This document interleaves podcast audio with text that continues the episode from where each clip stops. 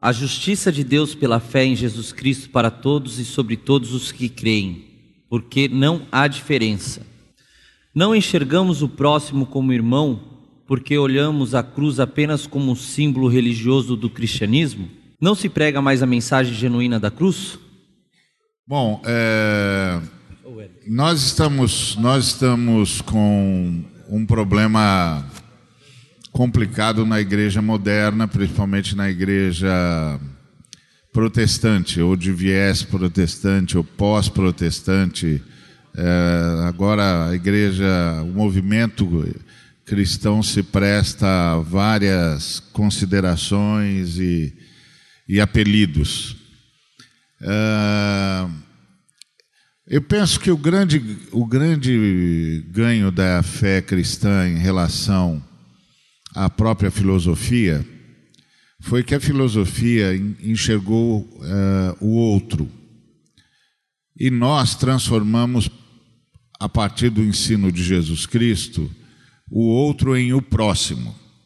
O outro é o que é diferente de mim, o que é, pode ser complementar ou contrário a mim mas de qualquer maneira é, disputa o mesmo espaço que eu, o mesmo ar que eu, as mesmas oportunidades que eu.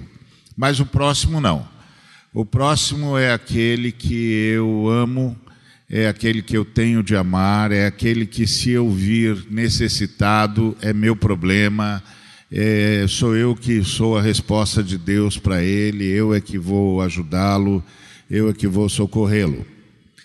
Enxergar no outro o próximo é uma conversão. É uma conversão, é uma conversão diária, principalmente no mundo marcado pela competição, no mundo marcado pela segregação, no mundo marcado por toda sorte de preconceito. Enxergar no outro próximo é uma conversão necessária e que tem de ser mantida, que tem de ser constante. Uma o movimento de conversão diário. E eu penso que, lamentavelmente, a igreja, quer dizer, esse movimento cristão, com muitos apelidos, uh, tem tido dificuldade, não é de hoje, tem tido a dificuldade de, de transformar o outro em o próximo. E certamente isso passa ah, pela ausência da cruz. A cruz é, é um, um óculos, acima de tudo, para nós no dia a dia. A cruz, que um dia foi símbolo de maldição, se tornou o caminho da nossa redenção, porque lá Jesus se oferece como sacrifício único e suficiente para a nossa redenção e a redenção do universo o que se consubstancia na sua ressurreição ao terceiro dia. E aí ela se tornou um, um óculos, o óculos do sacrifício que gera vida. Então, nós cristãos somos ensinados que o nosso caminho é o caminho do sacrifício, é o caminho do doar-se, do dar-se em favor de alguém sempre, o tempo todo, de se responsabilizar pelos que não sabem, pelos que não podem, pelos que não têm. Mas para isso, a cruz precisa fazer parte da nossa visão de nós mesmos. Temos de nos ver como pessoas no caminho do Cristo, no caminho do, da ressurreição, que necessariamente exige uh, sacrifício, exige entrega, porque só quem morre ressuscita.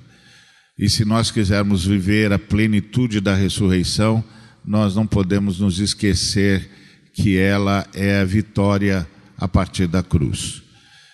Mas a igreja vai ficando parte da sociedade, vai assumindo, a instituição vai assumindo os valores da sociedade, vai se tornando hierárquica.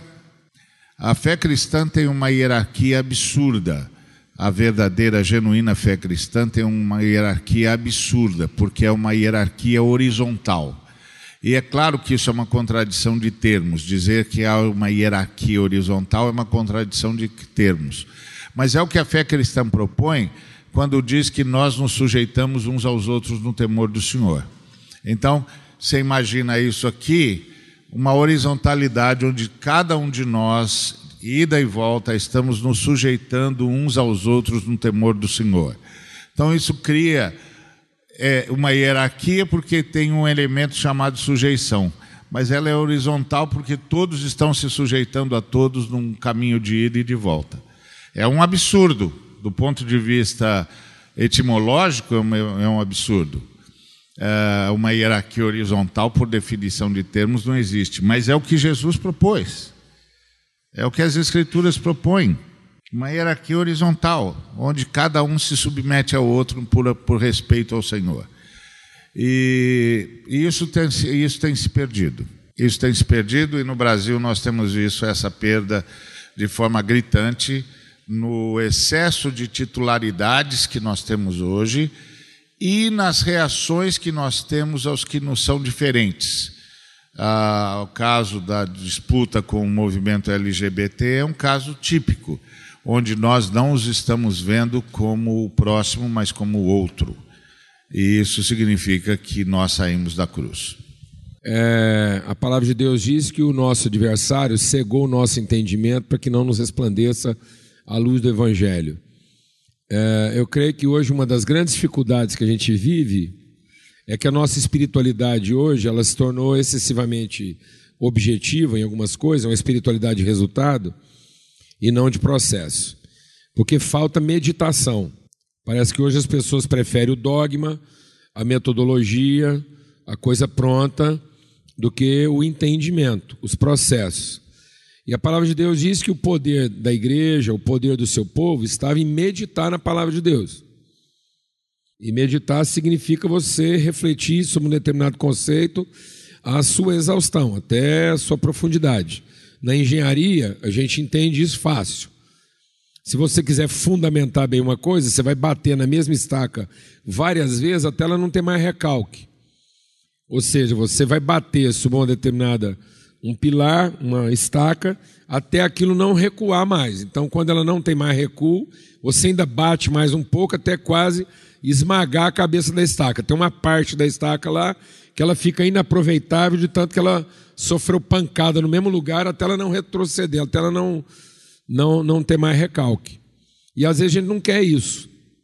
A gente está formando conceitos em áreas onde a gente não tem convicção absoluta, onde a coisa não está bem fundamentada. E, e, a gente hoje, a gente talvez a gente não entenda, é, talvez não é que não falte a mensagem da cruz, mas o significado da cruz, aquilo que é o conceito da cruz, às vezes está equivocado na nossa cabeça, porque fica parecendo que a cruz é a que mata o outro e não a que me mata. O poder da cruz. A gente fala ah, o poder da cruz de Cristo, porque matou Cristo em meu lugar. E aí isso se torna, quando a cruz é a só a de Cristo, isso é uma questão de ordem. Quando a cruz de Cristo é também a minha cruz, isso é uma questão de natureza.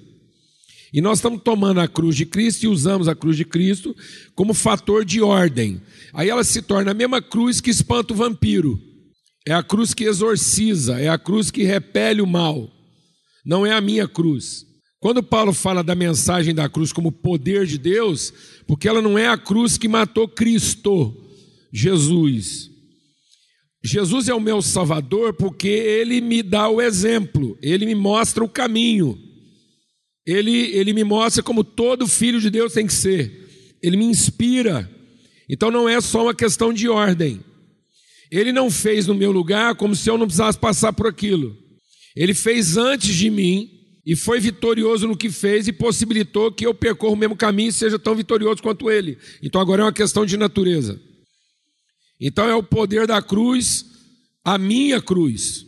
A gente tem um hino que a gente canta muito lá e diz lá assim: é, ao pé da cruz. Jesus nunca mandou ninguém para o pé da cruz. O pé da cruz é lugar de traidor, gente que abandona, de gente que escarneceu. Ao pé da cruz aconteceu tudo de ruim. As coisas estavam acontecendo na cruz. Você fica lá no pé da cruz, vai aparecer Jesus de novo e falar: filho, essa cruz já está resolvida. Sai do pé da minha e sobe na sua. A dele está resolvida. Então, por exemplo, a igreja ela deixou de ser reformada para ser protestante. Em vez das vezes ela resgatar a pedagogia, ela preferiu abandonar é, o rito completamente, porque o rito ficou religioso. Mas quando a pessoa fazia o sinal da cruz, esse sinal da cruz, quem fala bem disso é o John Stott lá, esse sinal da cruz, ele tinha um efeito pedagógico. O que era o sinal da minha cruz, da cruz em mim, aquilo que matava a minha, a minha vontade em favor da vontade do próximo, do outro. Então, ao fazer o sinal da cruz, eu estava dizendo que o outro estava protegido de mim pela cruz, e não que eu estava protegido do outro pela cruz. E hoje as pessoas usam a cruz para se benzer, como se ela fosse fator de proteção do outro contra mim. Não, amados, o sinal da cruz garante ao outro que eu não vou prejudicá-lo. Então, quando um atleta fizesse o sinal da cruz para entrar no campo, ele, ao fazer o sinal da cruz, estaria dizendo: todo mundo nesse campo está protegido de mim, eles não vão me sofrer. Eu posso sofrê-los e eles não vão me sofrer. Amém? Mas a gente está usando a oração e todos os elementos cristãos para se benzer, como se a gente tivesse que ser protegido disso. A nossa ideia de santidade é lutar contra o outro para proteger a mim. Santidade para nós é como é que eu me protejo do outro. Não, mas santidade é como é que eu, eu protejo os outros de mim. É a luta que eu tenho contra mim mesmo para que os outros estejam seguros de mim, porque eu entrego a mim mesmo aos outros através da cruz. Então eles não precisam ter medo de mim. Glória a Deus. Então, Talvez não é que esteja faltando, por exemplo, talvez a gente não consegue ver o outro porque a gente está tendo uma visão equivocada de nós e porque a própria mensagem da cruz em nós está com o sentido invertido. Um dos sinais, uma das características mais fortes hoje da nossa cultura, da civilização ocidental, é a cultura do narcisismo. A nossa cultura hoje ela é fortemente, profundamente narcisista. O que significa que nós vivemos em função da nossa autoadmiração e da necessidade de nós não só nos protegermos, mas a necessidade de nós nos afirmarmos. E isso faz com que toda a nossa percepção do Evangelho seja invertida. Por exemplo, o grande mandamento é amar a Deus e ao próximo, como a nós mesmos. Mas o que, que nós fazemos? Nós usamos Deus e usamos próximo para nós nos darmos bem. O fim, lá na ponta do outro lado, sou eu. Deus e o próximo são meios que eu uso para me autopromover, para me autoafirmar, para me autovalidar, para o meu reconhecimento pessoal, etc. Nós temos vivido uma inversão de toda a experiência bíblica. A conversão hoje, para muitos cristãos, infelizmente, tem sido uma conversão de Cristo a nós, não uma conversão nossa a Cristo. Ou seja, Jesus vem para resolver as nossas demandas, resolver as nossas carências, resolver os nossos problemas. Ele vem e ele se converte a nós para tratar das nossas necessidades. Não somos nós que nos convertemos a Ele, no sentido de que nós nos entregamos a Ele, nos doamos a Ele em obediência. A cruz ela inverte né, essa lógica confusa, perversa, egoísta, infantilizada que nós temos, narcisista o fim não sou eu, o fim é Deus e o próximo, não eu. A cruz ela faz isso. Ela veio para inverter esse movimento, né? que hoje na nossa cultura é um fenômeno fortíssimo Esse autor que eu mencionei ontem à noite, o Christopher Lash, tem um livro dele chamado O Mínimo Eu. E esse livro ele escreve para mostrar que nesse processo pós-guerra, que aconteceu sobretudo na América do Norte, que é de onde ele escreve, é que esse, essa pessoa, diante do medo, da guerra, do terrorismo e de todos os riscos, essa pessoa foi se encolhendo, encolhendo, encolhendo, encolhendo, até criar o que ele chama do eu sobrevivente, ou o mínimo eu. Nós que vivemos em grandes cidades, cidades marcadas pela violência, pela corrupção, pelos abusos, por todo esse tipo de coisa, nós tendemos a nos encolher, encolher, encolher, encolher, até criar um eu sobrevivente, um eu mínimo, um eu capaz de enfrentar ou de viver dentro de uma realidade tão hostil e tão ameaçadora que nos fecha dentro de uma cápsula onde muitas vezes usamos os elementos da religião como mecanismos de autoproteção, autovalidação, autoafirmação, autorreconhecimento. A cruz ela vem e muda isso tudo, quebra tudo isso. Foi o que Jesus fez. Num mundo marcado por violência, corrupção, desrespeito, ódio, etc., ele entra nesse mundo, ele não se esconde dele, ele se oferece, ele não se protege, ele dá o seu rosto para ser cuspido e esbofeteado, e por fim ele morre na cruz. A cruz, entre outras coisas, ela representa isso que nós celebramos nas nossas igrejas quando participamos da Eucaristia. Isso é o meu corpo que é dado por vocês. Esse é o meu sangue que é derramado em favor de vocês. Toda vez que nós fazemos isso, nós entramos para esse mundo no qual Deus e o outro tornam-se o grande objetivo, a grande referência, não eu e as minhas demandas. Bom dia a todos e todos. O Tiago ele eh, esqueceu de falar que meu, meu tempo é dobrado, viu, Otávio? É. Justiça, nós estamos falando de justiça aqui, né, Ricardo? Então, por favor, né? Mas eu é muito bom estar aqui com esses amigos tão queridos, né? Dividindo esse tempo. E vocês gostam, né? Vocês que, vocês que não sabem o que, que é para um gago estar tá na, tá na frente aqui falando, né? Ficam rindo ainda, tá vendo, Ari? Como é que é o negócio? Você que falou. tá bom. Mas, mas é, eu acho que um, uma coisa que eu queria colocar, talvez que não foi mencionado ainda, e o que eu acho que me chama muita atenção, essa questão ah, da cruz como nivelador de eh, todos nós. Né?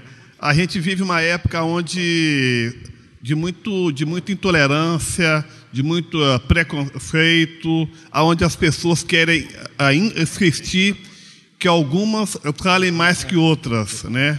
Uh, talvez pela cor da pele, por, por, ser mulher, por ser nordestino, enfim, a gente, a gente vive esse tempo aí muito dividido. E, e uma das coisas uh, principais que a cruz fez foi romper com completamente qualquer divisão que poderia haver entre todo ser humano. A cruz nos coloca é, igualmente no mesmo patamar, homens, mulheres, crianças, é, como meu amigo Clemi ontem abordou aqui. Enfim, ela nos, nos coloca no mesmo nível. Então a gente deveria radicalizar mais nessa questão, nesse conceito é, da cruz, né, nessa afirmação é, da cruz como, como instrumento é, de relação de todos nós diante de Deus, né? E a gente, uma outra questão, ah, talvez seja reconhecer essa dignidade do ser humano, reconhecer que na cruz é, a dignidade do ser humano foi completamente resgatada.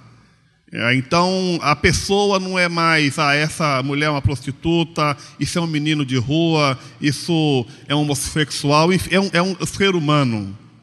Não o rótulo que a gente coloca, mas é um ser humano digno de eh, todo o amor que a gente que, que precisa. E eu acho que um, um, grande erro, talvez, que nos ensinaram uh, na igreja evangélica foi dizer assim: ó, eu sou, você é meu irmão, o outro não é meu irmão, o outro ele é apenas criatura de Deus. É como se, como se tivessem duas categorias de pessoas.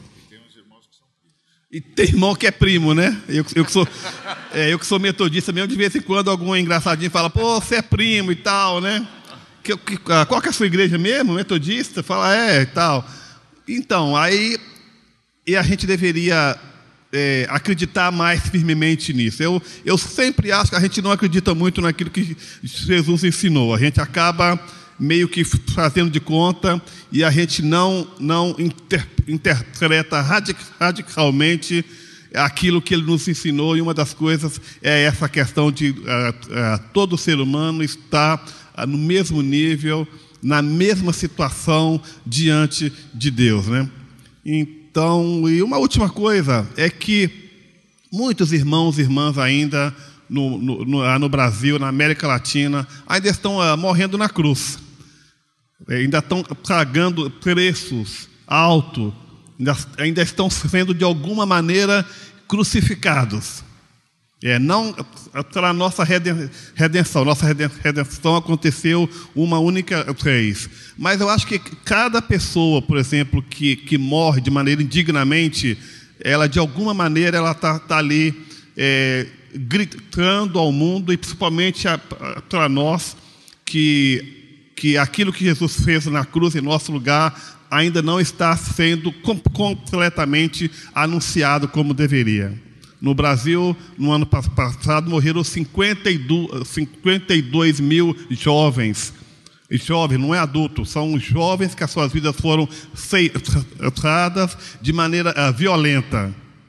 Assim como o, o jovem Jesus foi morto, assassinado numa cruz de uma maneira uh, violenta, essa história se repete dia a dia. Dia a dia ela está se repetindo então, de alguma maneira, a gente tinha como, como evangélico fazer uma conexão entre a morte de Jesus e essas pessoas que estão é, morrendo dia a dia é, no nosso mundo de hoje. Eu queria apenas fazer uma. Um, talvez a minha reflexão vá um pouquinho numa outra direção em relação ao que já foi colocado até agora, mas.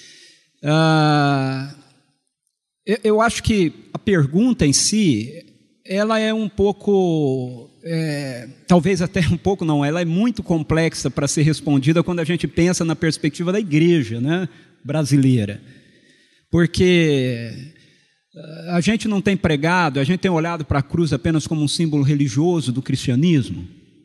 Eh, por um lado, sim. Né, eu acho que muitas igrejas olham a cruz apenas assim, por outro lado, não. A igreja evangélica ela é é, hoje ela é um, é um retalho, assim, né, uma coxa de retalho muito grande.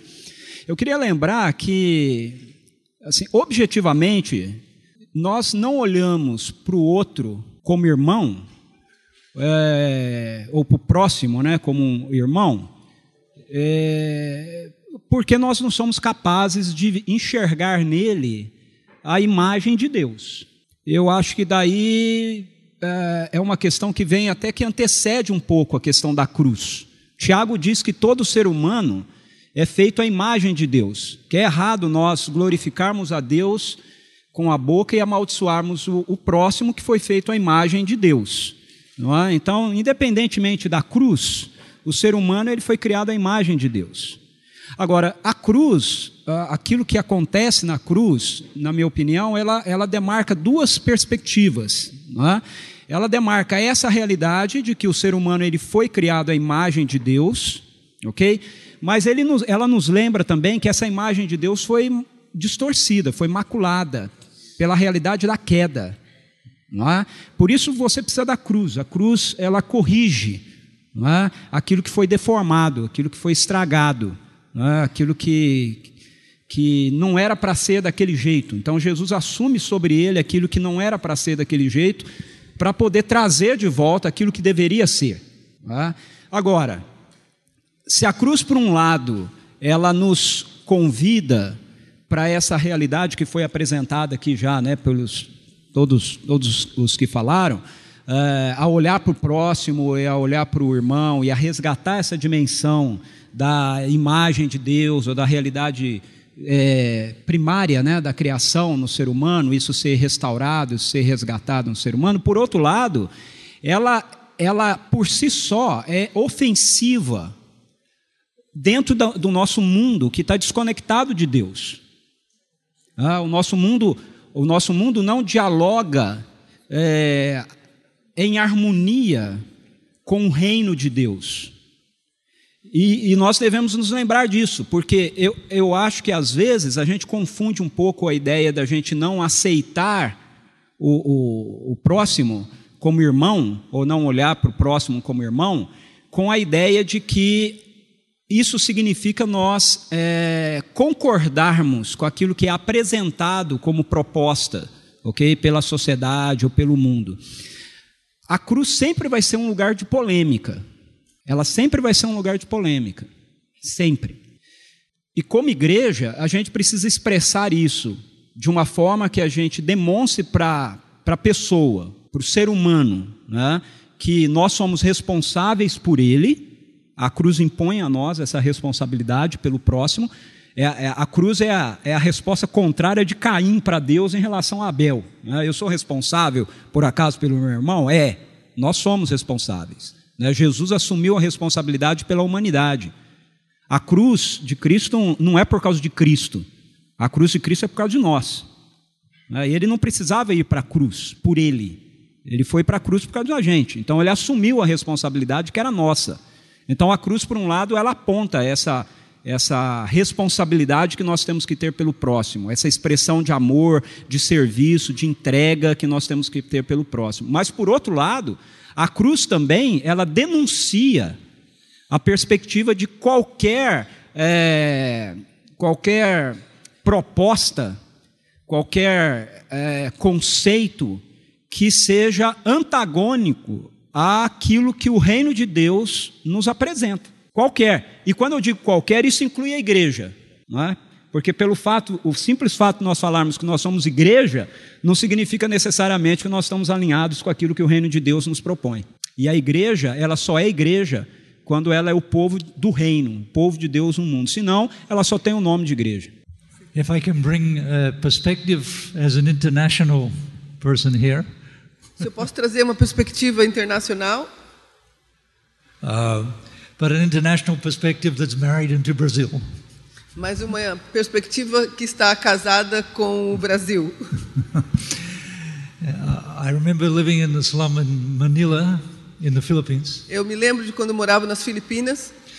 And in my little slum house, I remember sitting and watching a rat in the rafter. Um, porque eu me lembro quando estava morando nas Filipinas, eu olhei acima e tinha um rato passando. Um, as I watched that rat in the rafters, I was sitting asking God, why did you bring me here? Eu estava perguntando para Deus, por quê? Por que, que o Senhor me trouxe para cá? And uh, the Lord said to me very simply, you're here to preach the cross. Uh, eu, eu, senti que Deus falou no meu coração, eu, você está aqui simplesmente para pregar a cruz. You're here to live the cross. Você está aqui para viver a cruz. You're here to plant the cross. Você está aqui para plantar a cruz. Because the cross takes us to the place of greatest injustice. Porque a, a cruz nos leva aos, aos lugares de maiores injustiças. Because it is the cross of justice. Porque é a cruz da justiça. And the cross takes us to the place of the most unloved because it is the cross on which the love of God was poured out for us. E a cruz nos leva para os lugares onde as pessoas são menos amadas, porque a cruz é onde Deus demonstrou amor por nós. So our part is to go to the places of injustice. Então nossa parte é irmos aos lugares de injustiça. And the places where people are not loved. E os lugares onde as pessoas não são amadas. And this is contrary to everything that people tell us to move upwards. E isso é contrário a tudo que as pessoas falam para a gente continuar indo acima, indo acima. as we do this, the cross becomes a great symbol across the nation. Enquanto nós fazemos isso, a cruz se torna um símbolo de Across the nation. se torna um- uma a cruz se torna um símbolo através das nações. Um, in English, we say the cross across the nation. Em inglês é, tem um joguinho de palavras na- na- nisso. Então se torna cross across the nations. A, cro- a cruz através das nações. A cruz cruza. A cruz cruza, tá bom. And what we are seeing across the world is the shadow of the cross touching the nations. E o que nós vemos ao redor do mundo é a própria sombra da cruz tocando em todas as nações. Because the scriptures say that He is the healing of the nations, and that healing is in the cross. Porque nós sabemos então que a cruz é, tem, tem a, traz cura, e a cruz de fato é a cura para todas as nações. In my nation of New Zealand, Na minha nação, a Nova Zelândia, we had division between two peoples, the Maori and the Pakeha. nós, tínhamos, nós temos uma certa divisão entre os dois povos, são os maores, povo- o povo tribal, e os paquihás, que são os ingleses neozelandeses. And the cross has brought reconciliation between our peoples. E a, cru, a cruz trouxe reconciliação entre esses dois povos.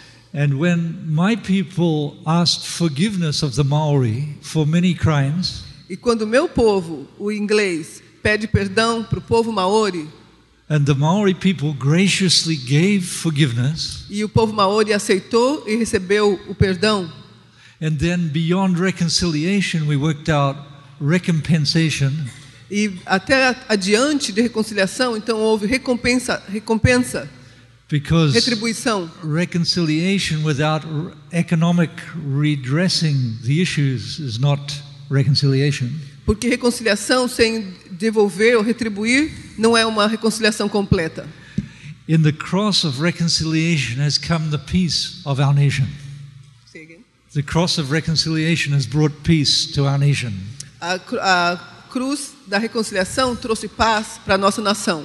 And so the shadow of the cross has fallen across our land. Então, a, a, cruz, a, a cruz da reconciliação passou como uma sombra ao redor das nossas nações. Muito obrigada. And out of that has come the, the resurrection of the culture of the Maori people. E com isso veio, aconteceu a ressurreição da cultura maori. And here in Brazil, there is much violence. E aqui no Brasil ah, existe muita violência. And the violence is deep in the soul of the culture.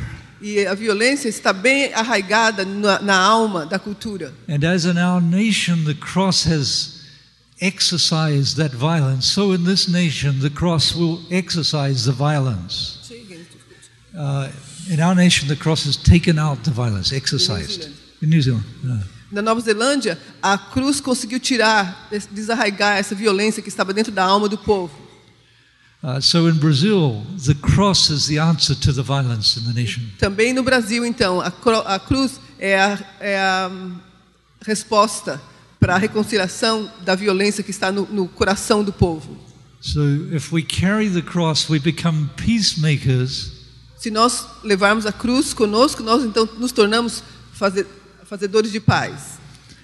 Um, in Thailand, there is a great division in, Bang, in Bangkok and Thailand, a great division in that nation. Na Tailândia teve uma grande divisão na entre si, na própria nação. And in Buddhism, which is the religion of Thailand, there is no forgiveness. Em budismo, que é uma das religiões da Tailândia, não existe conceito de, de perdão. So, how do you bring healing to a Buddhist nation? Então, como você pode trazer sal- salvation? Healing. Como você pode trazer cura para um país onde não existe conceito de perdão? Only Christians can bring healing because only Christians can bring forgiveness to that nation. Então, somente o cristão pode trazer essa mensagem de perdão, porque é na cruz que existe perdão. So we must bring to Thailand the message of reconciliation in the cross. Então, nós temos que levar em Tailândia essa mensagem da cruz, que a cruz traz salvação. Perdão. So the cross is both our entrance and it is our symbol. Então a, a cruz se torna os dois elementos: é a nossa entrada na cultura e a nossa And it's our national symbol across the nations. e também é o, é o símbolo em todas as nações. So, É isso. É, ouvindo o Vive agora, eu me dou conta do, do problemão que nós temos vivido na nossa nação. Eu não tinha parado para pensar nessa perspectiva. Que a nossa nação precisa da cruz que cure. Eu acho que a nossa igreja brasileira precisa da cruz que cura. O que nós temos assistido no Brasil é o crescimento exponencial da violência. E essa violência aparece entre cristãos. E quando a violência aparece entre cristãos, nos lembra a fala de Jesus, quando ele disse que se a luz que há em ti forem trevas, quão densas são as suas trevas. E eu me dou conta de que nós estamos numa mergulhados em trevas densas no nosso país. Ah, essa palavra que o Vive trouxe me realmente mexeu comigo porque eu estou me dando conta do problemaço angustiante que nós estamos vivendo, porque não há dúvidas de que a violência é a marca desse, desse território, dessa nação chamada Brasil. E que e a minha maior angústia agora é perceber que a, a igreja brasileira não só não foi eficaz em relação à violência da nossa nação, como aderiu à violência da nossa nação. Aderiu à prática da violência. Então, é, a resposta a essa pergunta, pelo menos em relação a nós, fica escandalosa, porque fica plasmado que a cruz para nós é apenas um símbolo religioso do cristianismo. E que a mensagem genuína da cruz não tem passado nem pelos nossos púlpitos, nem pelas nossas cátedras, nem pelas nossas casas e por isso não vai aparecer nas nossas ruas. E nós estamos profundamente doentes. Que Deus tenha misericórdia de nós. Ô, ô Ari, é, é, eu acho que, que vale a pena a gente reforçar isso aqui, porque é, a, a gente está levando o evangelho para uma questão de ordem e não de natureza. Quando a gente fala da grande comissão, é, você quer ver como é que é uma coisa forte isso na gente. É, fala para mim qual que é a grande comissão explícita nos evangelhos. E a gente consegue lembrar claramente disso na questão de ordem e de fazer discípulo, batizando, curando, discípulo de todas as nações e tal. Onde está a grande comissão no Evangelho de João? Não tem, né? Fica parecendo que o Evangelho de João esqueceu da grande comissão. Jesus diz assim: Assim como o Pai me enviou, eu envio vocês. Recebam o meu espírito, e aqueles a quem vocês perdoarem pecados serão perdoados. E eu sinto que nós não entendemos que a grande comissão da igreja é perdoar pecados. Jesus diz que curava, Jesus diz que fazia paralítico andar, cego ver, porque é isso, isso para nós era demonstração de poder, porque nós entendemos poder na ordem. Mas ele diz: Eu só trabalho com vocês na ordem para que vocês tenham olhos para a natureza. Então, já que para vocês há uma demonstração de poder quando eu coloco as coisas em ordem, então agora vocês vão saber que eu quero falar com vocês de autoridade, de natureza. Então eu só curo os seus enfermos para que vocês saibam que eu perdoo pecados. Então o grande poder da igreja não é colocar em ordem. O grande poder da igreja é perdoar pecados. É o exercício da misericórdia. Se nós não tomarmos cuidado, até na questão da missão na íntegra, nós estamos correndo um risco sério de falar de missão na íntegra numa questão de ordem. E sem perceber, a gente reforça a violência e a divisão entre ricos e pobres. Porque, na verdade, missão na íntegra não é uma transferência de recurso entre ricos e pobres, mas é um exercício de uma consciência de misericórdia, onde um contribui com o outro, onde um tem que exercer misericórdia em favor do outro. E sem perceber, nós estamos muitas vezes, sem perceber no espírito, engrossando o viés beligerante, como uma luta de classe ou de categoria, inconscientemente, sem o exercício consciente da misericórdia. E às vezes, sem perceber, nós podemos estar falando ao rico sobre direito e não sobre misericórdia. E falar aos outros sobre exercício de direito é ordem, mas comungar uma consciência de misericórdia é natureza. Então não é uma questão de ordem.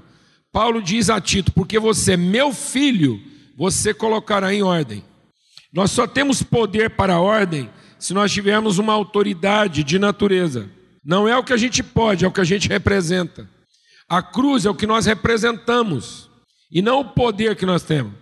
É para exorcizar o mal em nós e não nos outros. Então, talvez a gente não tenha noção da sequela que ficou dessas eleições. O tanto que o nosso país foi riscado profundamente na sua natureza por uma questão de ordem. As igrejas estão divididas após essas eleições, talvez como nunca antes. O Brasil finalmente conseguiu colocar um muro entre riqueza e pobreza. Há uma, há uma procura para saber de quem é a responsabilidade, quem é a culpa. E aí não há um entendimento de responsabilidade como privilégio. Nós não estamos discutindo responsabilidade como exercício de natureza. Nós estamos discutindo responsabilidade como exercício do direito. É beligerante, é litigioso. E isso entrou dentro do discurso. A igreja evangélica se postou de modo beligerante nessas eleições. Ela, for, ela re, fortaleceu o discurso do litígio em todos os seus níveis. A nossa nação está ferida profundamente, porque nós, nós não, ainda não sabemos quantificar o que nós vamos ter que administrar a partir de agora. Fica a ideia de que pousou serenidade porque a coisa está definida. E não pousou. O ressentimento entrou. E entrou dentro da igreja. A igreja brasileira hoje está dividida na questão política.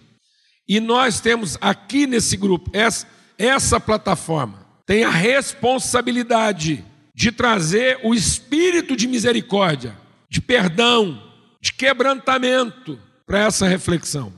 Entendendo todos, não na sua classe nem no seu estado, mas entendendo todos na sua natureza. Nós não estamos falando a ricos e pobres, nós estamos falando a irmãos, e, e mais especificamente falando a irmãos. Nós estamos aqui para esclarecer irmãos a respeito da sua responsabilidade de natureza. Nós temos a responsabilidade, pelo que nós representamos, de trazer ordem para essa nação mas porque nós perdoamos pecados e não porque nós temos poder para curar enfermos. Acho que a palavra do Paulo é, exige de nós muitas reflexões. A gente não tem espaço para isso aqui, né?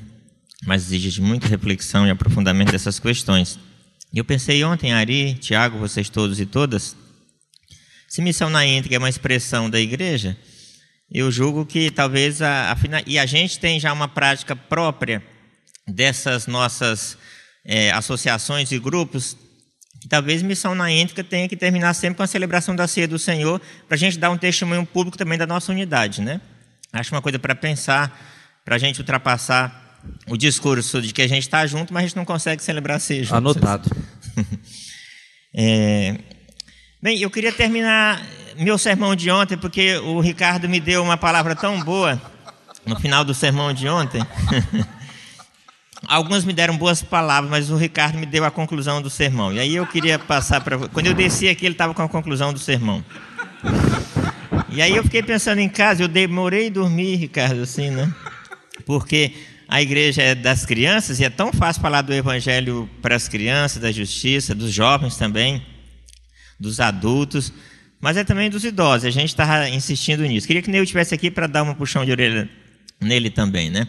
E aí é, o Ricardo diz: na visão do trono de Deus do Apocalipse, o trono de Deus é cercado não por 24 garotões, mas por 24 anciãos, entende? Assim, foi a palavra que ele me deu, achei maravilhosa. Assim. Então, para a gente pensar aí no Apocalipse, o trono de Deus é, é, é, é cercado e é, e é testemunhado, a liderança são, é dos 24 anciãos, não dos 24 garotões. Ele disse isso, achei ótimo.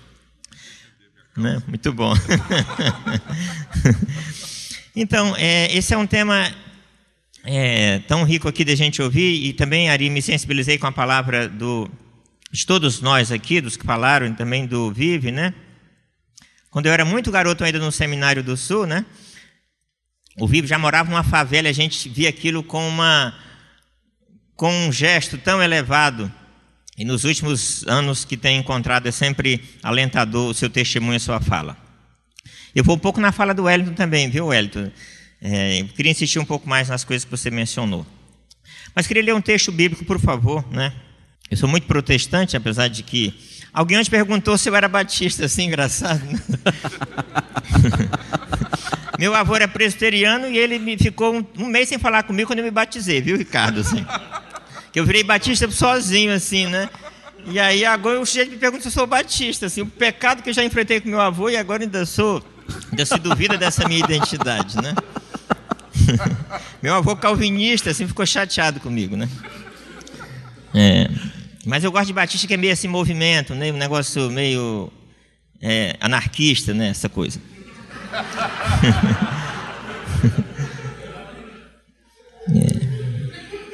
E aí a palavra do Elton, alguém já brincou aqui, o João Alexandre, nosso presbiteriano, diz, olha, se você está me dizendo que Jesus, ou que Deus é seu, como é que é que o João Alexandre diz? Se você é, é meu primo, então Deus deve ser seu tio, porque ele é meu pai, entende? Assim.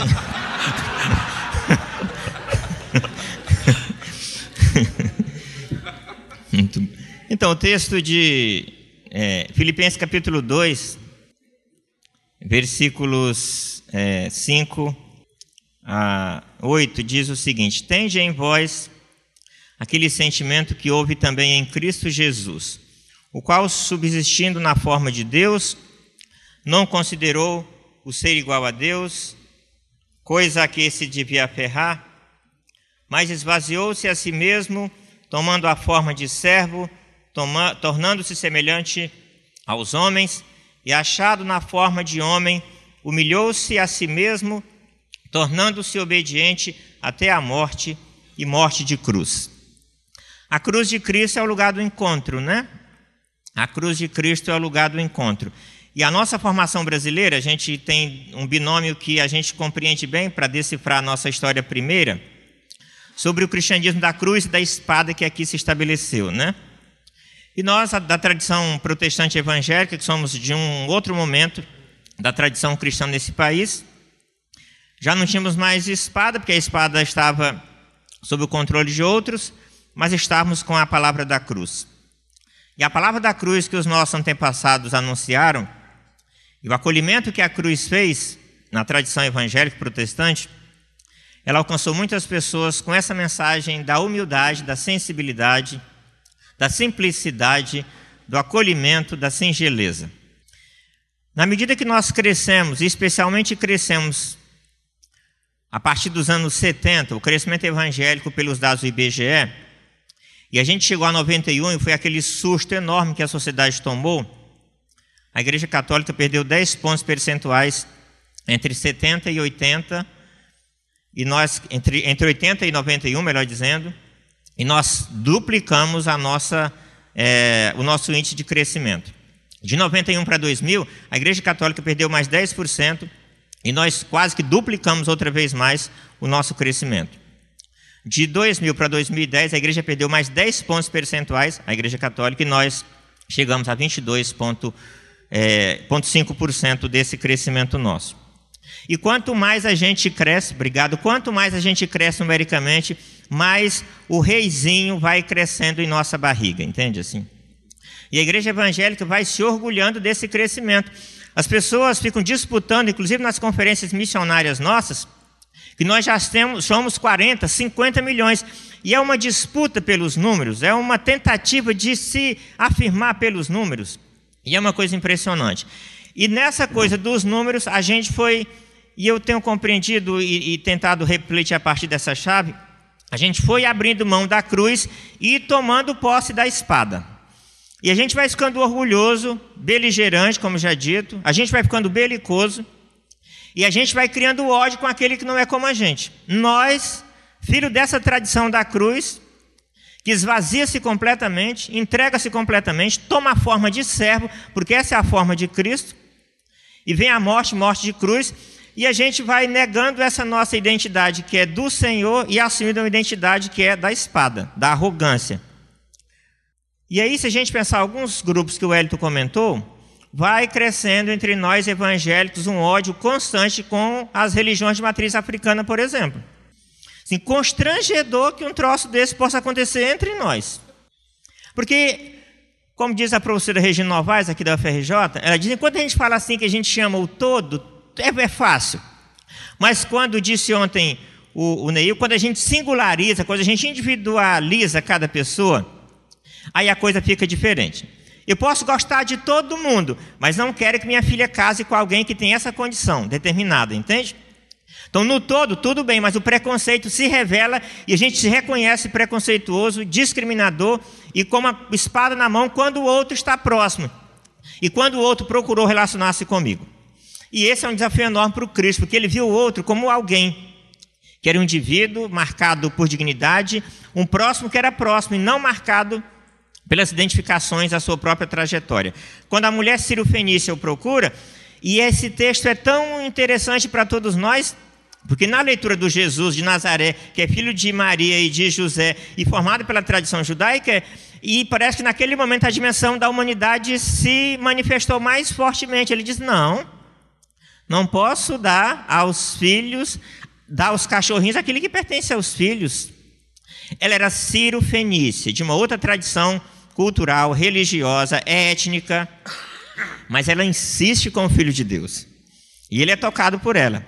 E diz: Eu nunca vi uma fé como esta, entende? Assim, porque ela diz que até os cachorrinhos podem se alimentar das migalhas que comem. A gente foi ficando arrogante e não damos mais migalhas sequer. E a gente foi ficando ensimesmado com esse reizinho que vai crescendo em nossa barriga. E aí eu tenho falado aos alunos por aí, às igrejas por onde tenho mencionado, sobre essa raiva que vai crescendo. Aqui no Rio, sim, você tem, vez ou outra, e a gente acompanha isso, templos sagrados de outras religiões atacados por irmãos nossos, assim. Nós que fomos atacados, e os meus irmãos católicos, como sempre converso com eles sobre isso, vocês que nos atacaram lá no início do século XX, no século XIX, e agora a gente cresceu e ataca os outros também. O ódio que nós temos hoje, que no seio da igreja, de Paulo Júnior chamou a atenção. E eu queria singularizar com uma palavra que o Elito comentou. O ódio que vai crescendo entre nós em relação aos homossexuais é chocante assim. Um ódio pregado na televisão e afirmado, e gente que contribui para que o ódio se amplie. Nós queremos pedir perdão a Deus por essa condição nossa, entende assim? A cruz nos encontra a todos e todas como nós somos e não pergunta quem ele é. Ele acolhe a todos e a todas. Não pergunta o que foi, quem, como foi a formação, de que família é, qual a cor de sua pele, qual a sua condição econômica e social. A cruz acolhe a todos nós. A cruz abraça a todos nós. A cruz é serviço. A cruz, Jari disse, não é símbolo de identificação para eu me distinguir por uma arrogância de, da minha superioridade. A cruz é espaço de abraçar o outro neste abraço que é a própria cruz. A cruz é o espaço, o acolhimento do outro, que é a própria cruz, e não um símbolo de identificação para que eu possa me distinguir e achar que sou superior.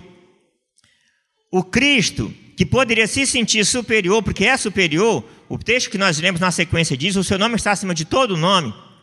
Ele esvazia-se, aqui nós aí que os teólogos gostam de tratar, esvazia-se dessa dimensão. E eu termino com essa imagem é, dos irmãos da igreja ortodoxa, né? Uma imagem bela, a gente da tradição protestante que nega todos os símbolos, mas uma imagem bonita da igreja ortodoxa, você tem uma representação da quenoses numa pintura que é feita né, pelos irmãos da, da tradição é, da igreja do Oriente. Assim.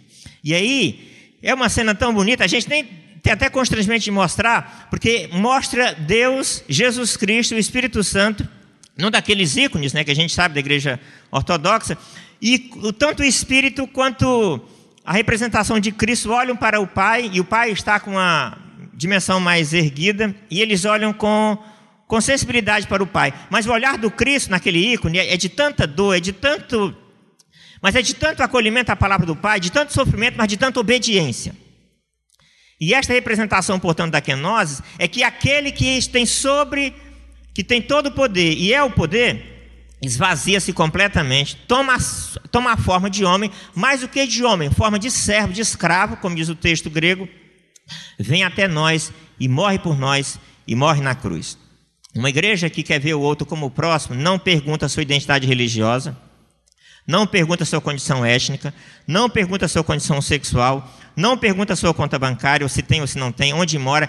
Essa igreja em Cristo acolhe o outro com os braços da cruz de Cristo e faz dele irmão para a glória de Deus Pai e para que a igreja possa cumprir sua missão de servidora, como também o Cristo é servidor. Quando eu vejo assim, aí eu sou uma igreja de fato da cruz e arrefeço em mim essa vontade sempre humana da arrogância de tomar a espada. Que a cruz nos tome e que faça quebrar as espadas, como diz lá o profeta Isaías. Para o Clemir.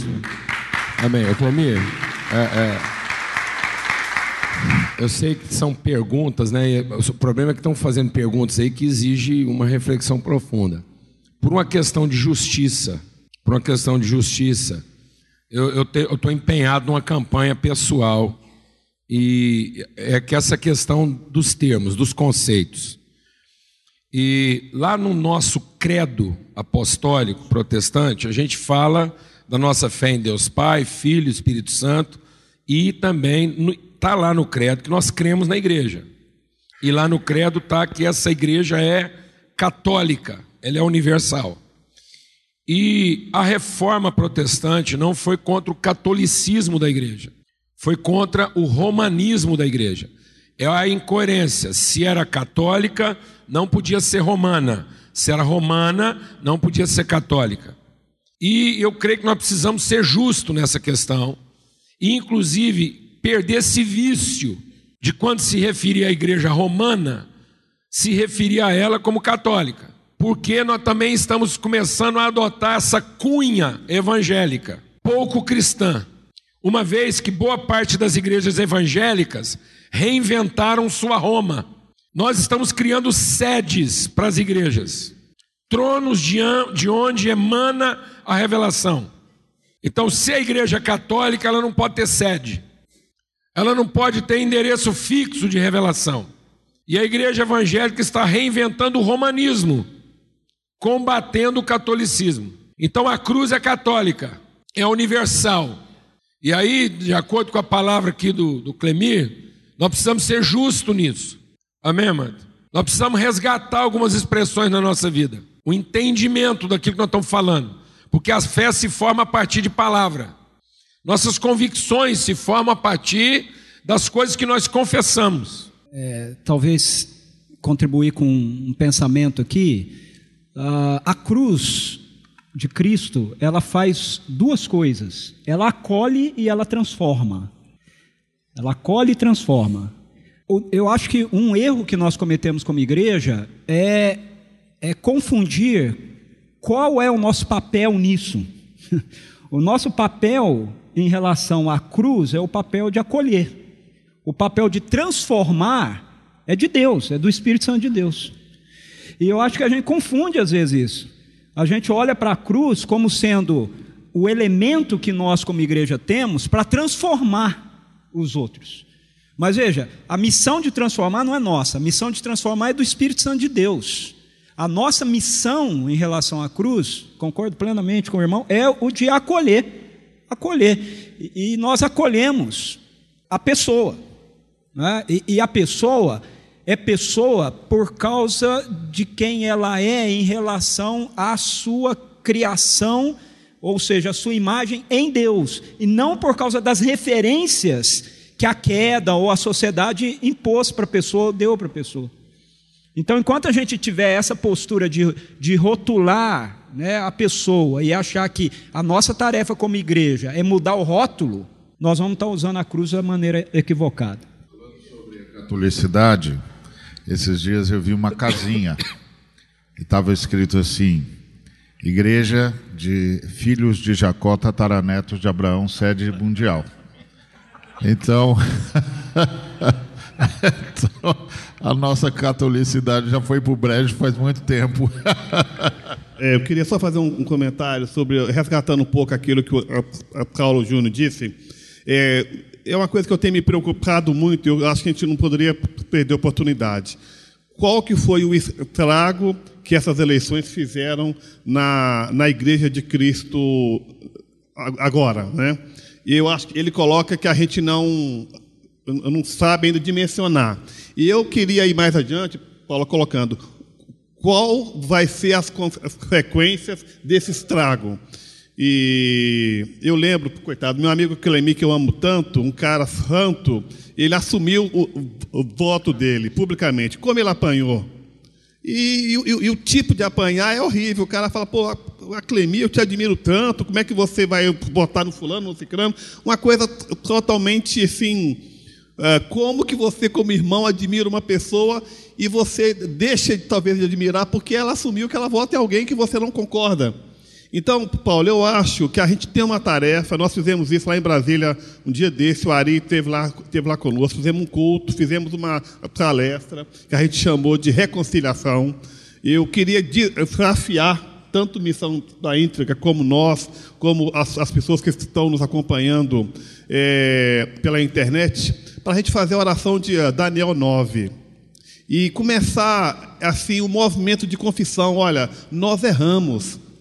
Nós erramos nessas eleições. A igreja brasileira evangélica errou muito.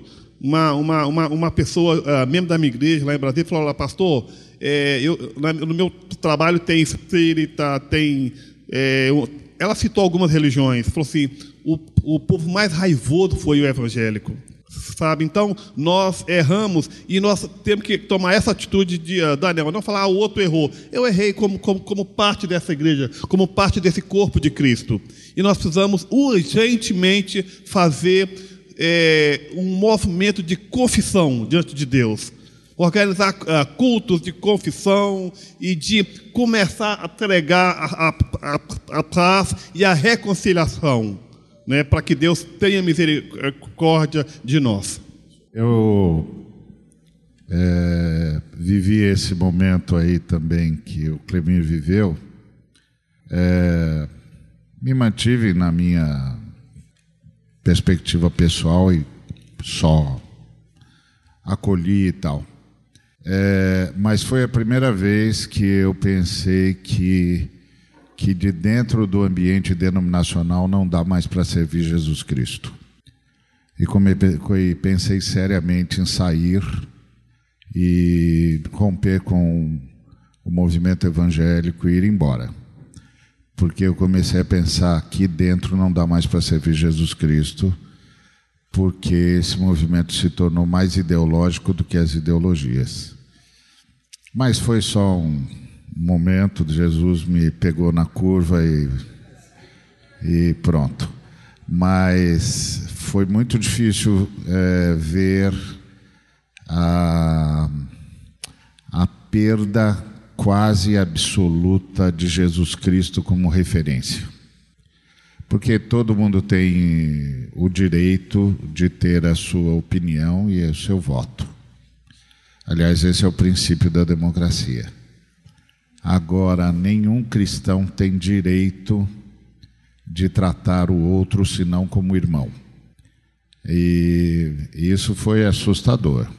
E pela primeira vez eu pensei, acho que daqui aqui não dá mais para servir Jesus Cristo.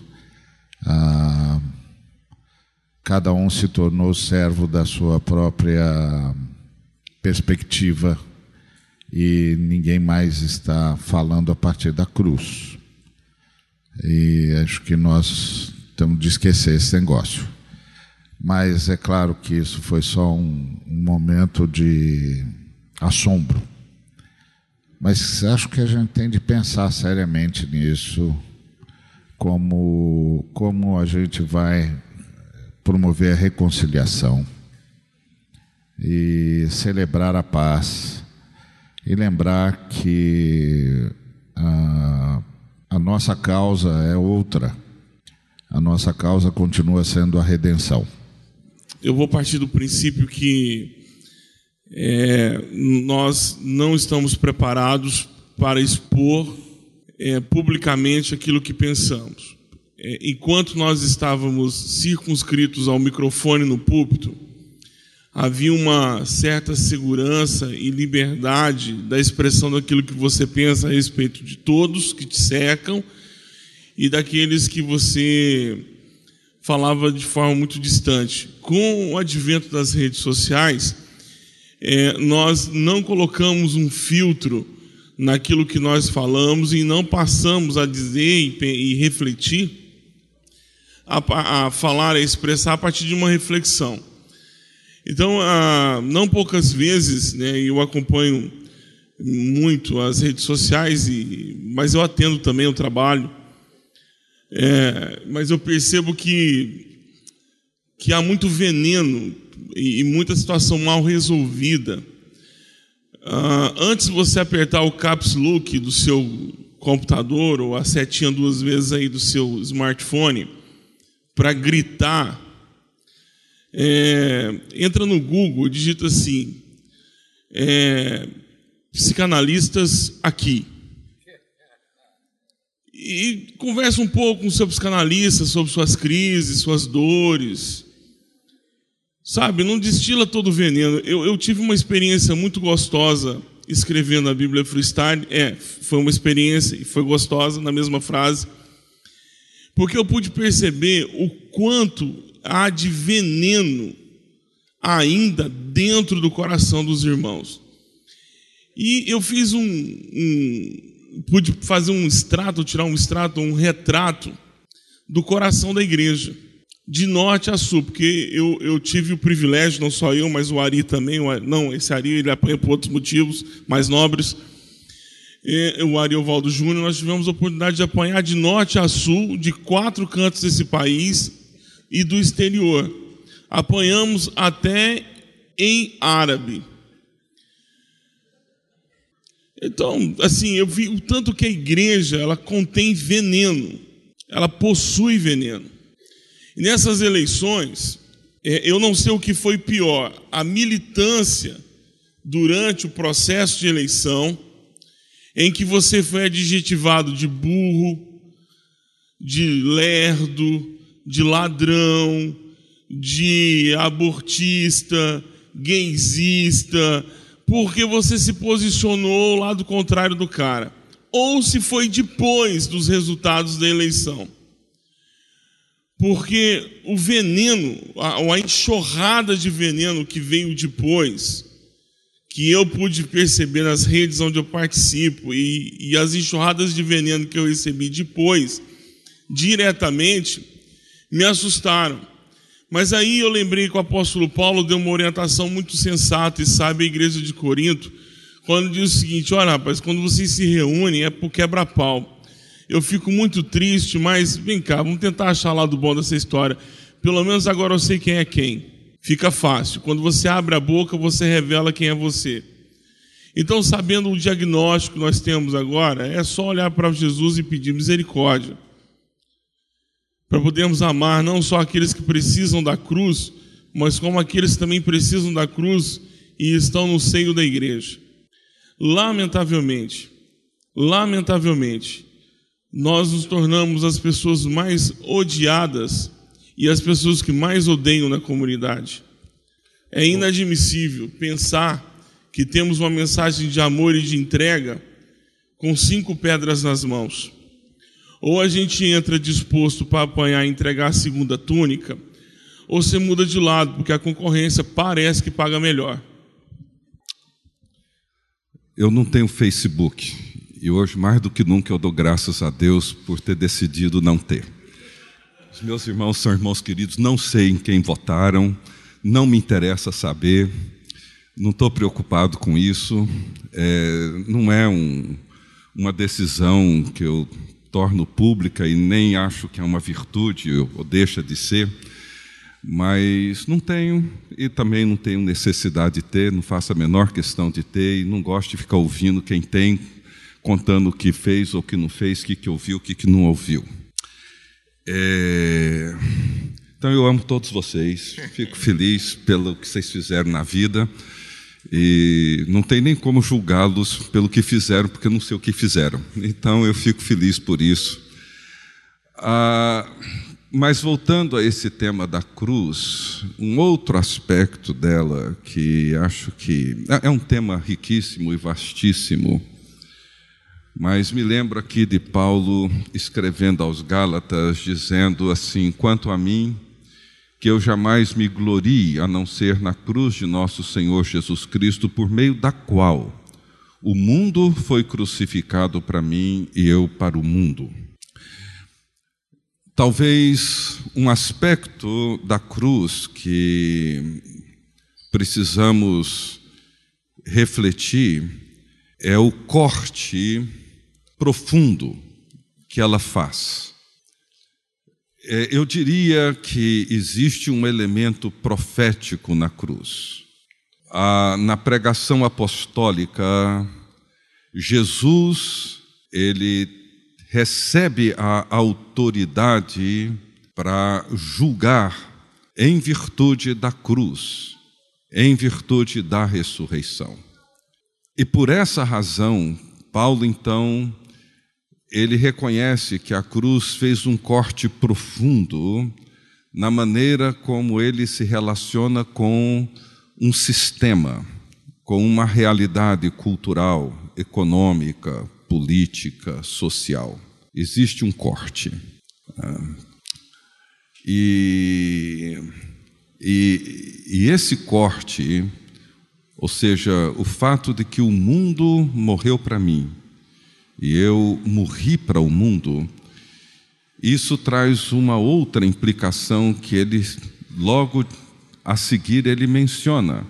Ele diz: porque o que importa é ser nova criação. É isso que importa. O que importa é como que nós vivemos e como que nós respondemos a essa nova criação a essa nova humanidade inaugurada em Jesus Cristo. Uma realidade completamente nova.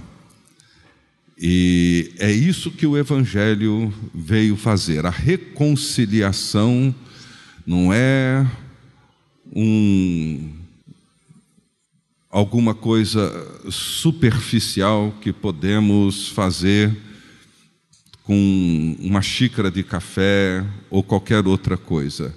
Ela envolve mais do que reestabelecer um bom relacionamento entre duas ou mais pessoas. Ela envolve trazer a criação de volta aos propósitos do Criador. Isso é reconciliação. Não é simplesmente nós ficarmos de bem uns com os outros, isso já é muito bom. Mas é mais, muito, muito, muito mais do que isso.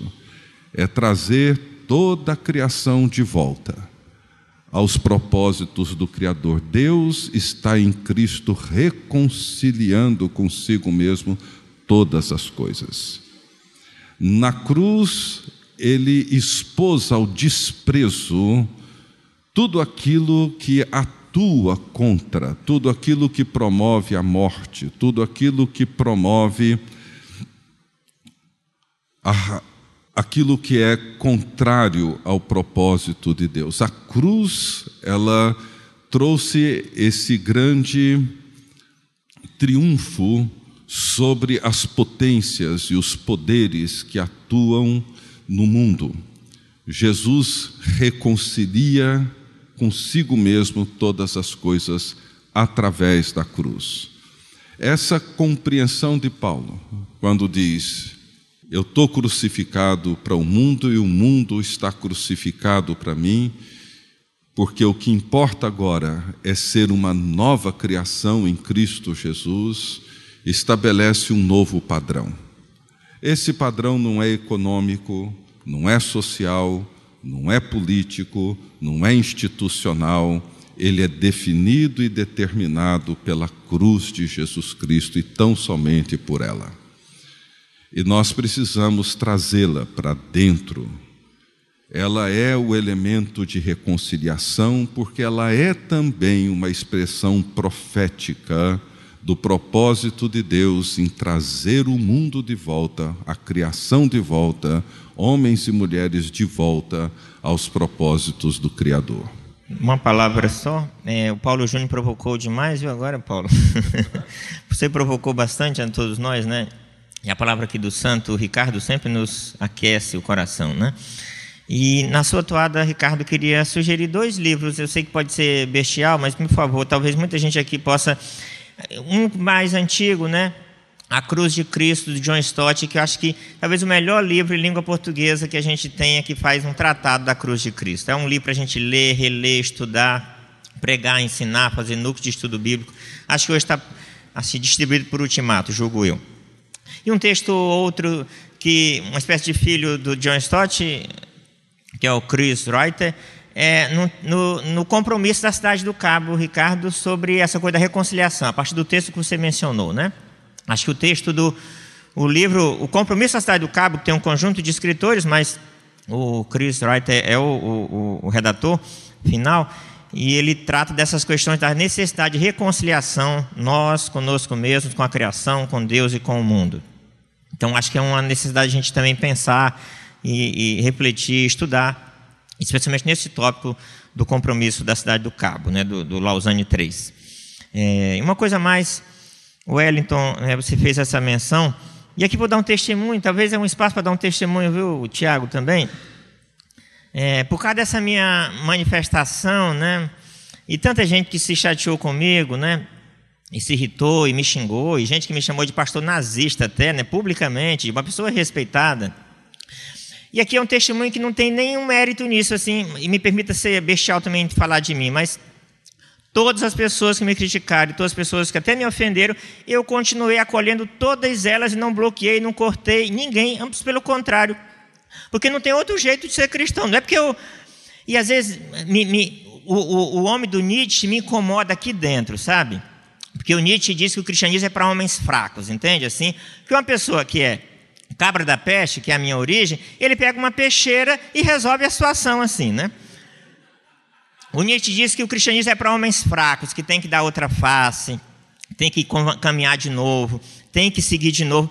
E aí, assim, foi isso que eu optei, assim, por mais que nós optamos viver. Mas como é difícil na hora do vamos ver se a gente assume essa dimensão, né? O Sermão do Monte continua sendo para mim a minha leitura, o meu desafio. É o texto que mais eu ensino para minha filha, são os versículos que ela mais conhece, são do Sermão do Monte. Né? E o pouco ensino para minha filha é o Salmo 23, negócio de coloco uma mesa perante os meus inimigos. Não ensino isso para minha filha assim. Ensino, mas eu tenho que ensinar o Pai Nosso também, porque senão ela não vai entender. Ela é muito pequena para compreender essas dimensões da fé, né? Mas eu fico lá muito com o Sermão do Monte, assim. E aí, quando eu li o Leão Tolstói, O Reino de Deus está em vós, e o Tolstói faz uma leitura do Sermão do Monte, aquilo mexeu comigo e continua a mexer comigo, assim, devido à força, a, força moral do Sermão do Monte, na interpretação feita também pelo Tolstói, assim. E quando esse livro o Gandhi leu na prisão, né, e ficou tocado por esse livro, o Gandhi que não era cristão é tocado por esse livro do Tolstói, e depois, quando Luther King leu esse livro também, e é tocado. Então, é o Sermão do Monte, é é são as bases do Sermão do Monte. E nós, no encontro da cruz de Cristo, somos tocados por essa mensagem todo dia da reconciliação, da transformação. Nós mesmos, entende? Assim, na palavra do velho Lutero, e a gente, alguém me ensinou isso ontem aqui de passagem, lê sempre a Bíblia contra nós, entende? Para que ela mude a mim, e não só como pregador querer que ela mude os outros, mas que ela mude a mim. E que a, a, Bíblia não seja minuto de sabedoria, né? que não seja caixa de promessa, mas seja a palavra integral de Deus que me transforma, me transtorna, que me chama para o encontro, para o acolhimento, para o respeito, para a reconciliação. Então, é, o desafio nosso é de viver e conviver com essa igreja diferente, dividida às vezes, e construir pontes e construir relações e nos permitir que a cruz de Cristo nos encontre a todos e todas e nos faça de fato irmãos e irmãos mais do que pela palavra, mas pelas relações, pela contribuição, pela doação, pela ajuda, pela entrega, pela acolhida. Como diz Madre Teresa, a palavra que nós todos conhecemos, amor é aquilo que você dá para o outro, não daquilo que lhe sobrou, mas você deu e deu aquilo que era tão profundo para você, que fez falta em você, que doeu em você. Essa é a doação de Deus em Cristo. Doeu no Pai a doação do seu próprio filho. E essa mesma doação, por mais difícil que seja, por mais que a gente possa ser achincalhado, é a doação do amor, da misericórdia, do encontro que produz reconciliação. E a confissão, né? Por causa dessa minha manifestação, eu que fazia uma atividade no interior do meu grupo religioso, há 20 anos. Fui demitido por e-mail porque tomei uma posição assim.